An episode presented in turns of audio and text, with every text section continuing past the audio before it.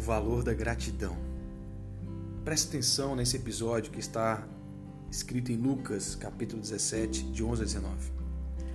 Jesus entrando em Samaria vai a uma aldeia e de lá saíram ao seu encontro dez leprosos que clamaram: Mestre, tem misericórdia de nós.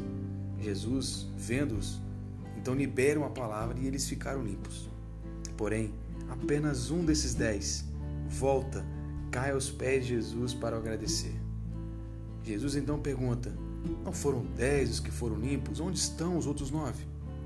Então Jesus diz ao que foi grato: Levanta-te e vai, a tua fé te salvou. Preste atenção. Nessa história, ou você é um dos nove leprosos que de alguma forma já recebeu uma bênção, um livramento, foi provido de alguma forma milagrosa e nunca mais voltou a Jesus. Ou você é o leproso grato, que se viu curado e imediatamente voltou e caiu aos pés de Jesus com gratidão.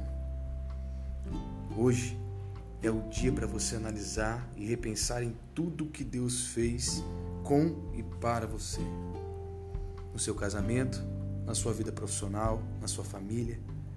Ao observar o versículo 19, me chama a atenção que o que foi grato recebeu a salvação, enquanto os outros nove só receberam a cura física.